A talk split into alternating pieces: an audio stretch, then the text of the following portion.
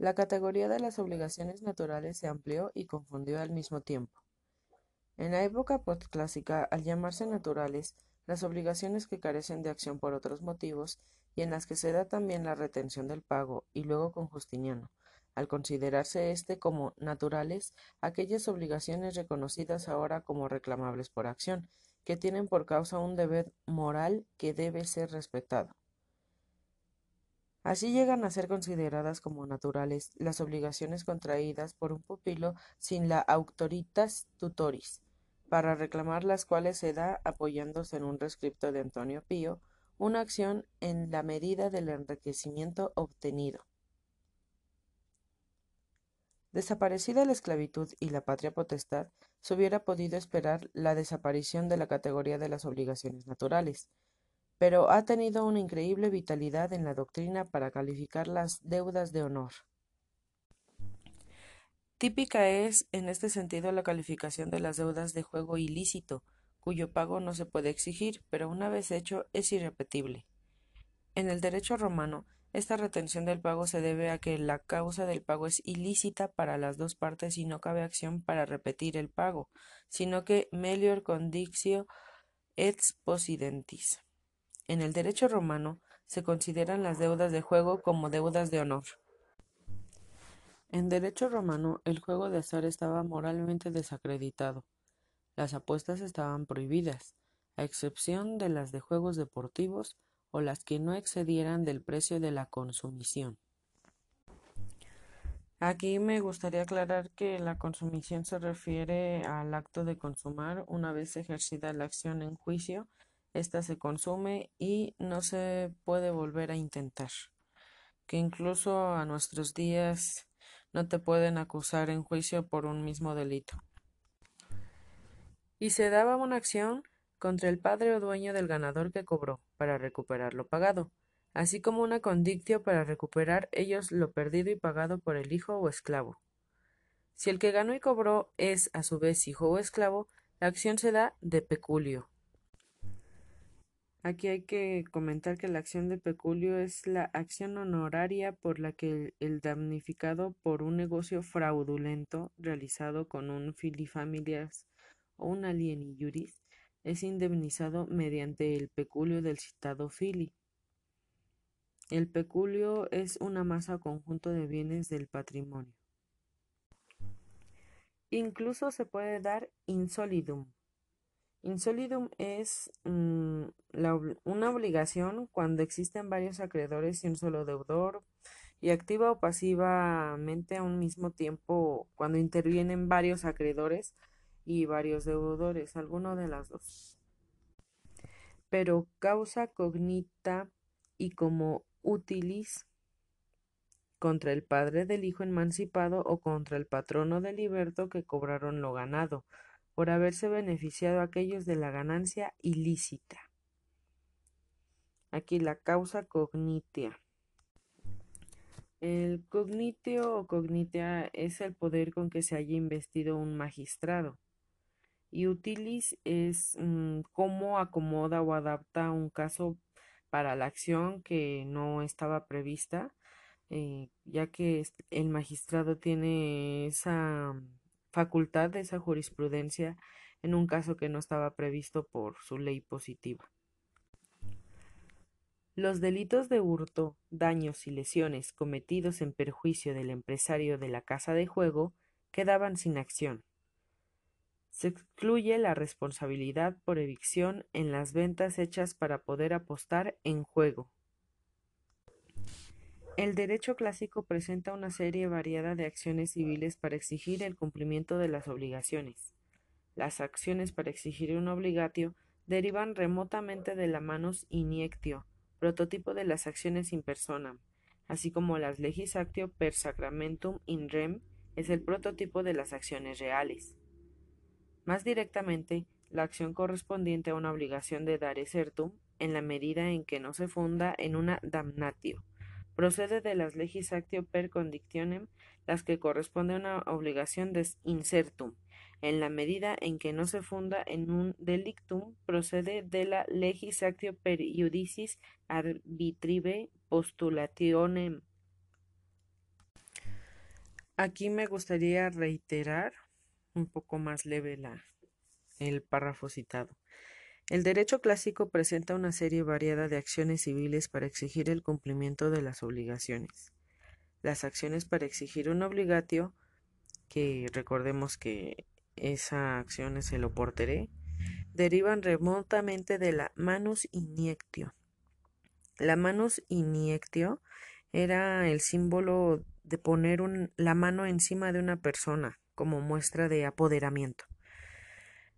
Fue prototipo de las acciones in personam, así como las legis actio per sacramentum in rem es el prototipo de las acciones reales, el acto de traspasar los bienes como en una mancipio, en un tratare, eran honorarias y eran solemnes, aunque orales, meramente orales. Más directamente la acción correspondiente a una obligación de dare certum en la medida en que no se fundaba en una damnatio. Damnatio es una declaración jurada de un ciudadano romano en virtud de la cual se le impondría una obligación.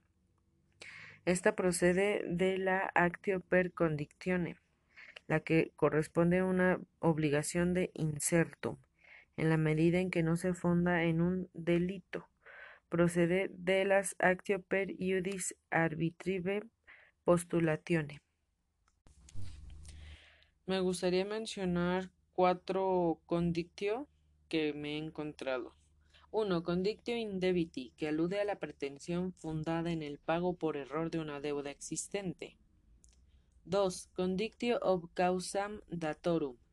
Se daba en razón de un resultado y cuando éste no se producía. 3. Condictio of turpem vel injustam causam. Se daba en razón por una adquisición viciada por causa inmoral o ilícita. 4. Condictio ob causam finitas, equiparable a la condictio sine causa. Ambas se daban para los casos en que la causa había dejado de existir o nunca había existido. Se pueden distinguir las siguientes clases de acciones civiles. A. Las acciones penales. 1. De hurto, actio furti. 2. Daño causado, actio legis aquilae y similares. 3. De pauperie. 4. De patstu pecoris. 5. De tigno iucto. 6 actio rationibus distraendis. 7. El judicium de moribus. Y aún habría que agregar aquí, por su probable origen penal, 8. La actio autoritatis. B. La actio noxalis contra el que reconoce tener potestad sobre el autor de un delito. C. Las acciones no penales pero con litis crescencia. 1. Judicati, 2. De 3. De modo agri y 4. Ex testamento. D. La acción de debitum certum sin indicación de causa. Actio certi abstracta, que conserva el nombre de condictio cuando se funda en una datio que obliga a restituir. E. La actio incerti fundada en una stipulatio incerti o negocio análogo, incluyendo la actio operarum liberti. F. Las acciones bona fidei, bien sean uno las acciones contractuales, que se refieren propiamente a un oportere ex fine boda. Recordemos que las acciones contractuales son de contratos. Bien. 2. Su precursora, la actio fiduciae de confianza. Bien, otras acciones no contractuales ex fide bona, como es la actio tutelae o referidas a quod melius aequius, como 4. La actio rei uxoriae. Este cuadro de acciones civiles se completa con una larga serie de acciones in factum. Estas acciones surgen desde principios del siglo I a.C como recurso para la represión de conductas dolosas. La mayoría de ellas tienen carácter penal, pero algunas llegan a aproximarse a las acciones crediticias o a las contractuales, y en algún caso dan ocasión a la creación de una acción ex fidebona. En todo caso, siempre conservan algo de su originario carácter delictual, sancionan una conducta inconveniente más que el incumplimiento de una obligación convencional. No siempre se trataba de relaciones que no estuvieran ya protegidas por acciones civiles, pues a veces las acciones pretorias vienen a desplazar antiguas legislaciones que parecían inadecuadas. Bueno, aquí hay que remarcar que las acciones in factum eran ordenadas por el pretor o magistrado. Las más importantes de ellas figuraban en el edicto, pero otras debieron de darse ocasionalmente como acciones decretales acomodadas a cada caso. Aquí recordemos que el edicto es el mandato decreto publicado con autoridad de un magistrado. Eh, este concepto es romano y los pretores eran los principales emisores de edictos. Recalco que un edicto o el origen del edicto es romano, ya que podemos ver en en muchas historias medievales que se siguió utilizando posteriormente el edicto del rey. Estas acciones in factum no se refieren a un deber por derecho civil o por teré, sino a un hecho, y se habla en relación con ellas de actione teneri. A pesar de esta y de otras diferencias menores, las acciones pretorias conducen como las civiles a una misio in bona, sea causa de indefensión sea causa de ejecución de la condena, es posible, pues, hablar de obligaciones en general civiles o pretorias. Por último, algunas acciones in personam aparecen desde la época clásica como acciones extraordinem y es probable que todas las acciones introducidas con posterioridad a la codificación del edicto pretorio no sean acciones con fórmula, sino de la cognitio. Recordemos cognitio, investidura y la facultad de poder de un magistrado. Así pues, el cuadro de las acciones civiles se debe completar con otras acciones pretorias y extraordinarias.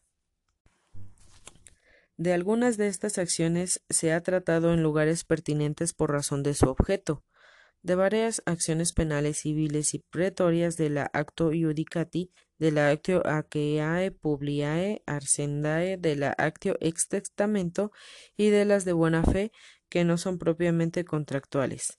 De la actio despensi se deberá tratar a propósito de la fianza, de la actio de modo agri a propósito de la compraventa, Dejando aparte estas acciones, quedan cuatro grupos de acciones personales para estudiar a continuación. Las acciones penales. 1. Por préstamos. 2. Que dan lugar a la actio certi condictio y a otras acciones pretorias por estipulaciones. 3. Sancionadas por la actio certi o incerti, según sean de cosa determinada o no, y por contratos. 4 de los que nacen acciones de buena fe completadas por algunas acciones pretorias. Hasta aquí dejaré el audio. Voy en la página número 7 de aproximadamente 22 que tiene la unidad 1. Y digo aproximadamente porque eh, termina oficialmente en la página 18, pero lo demás es glosario. Así que en el siguiente audio vendrá el concepto de obligatio, así como historia y etimología de la obligación, clases de obligaciones y mm, posteriormente en un tercer audio los principios generales.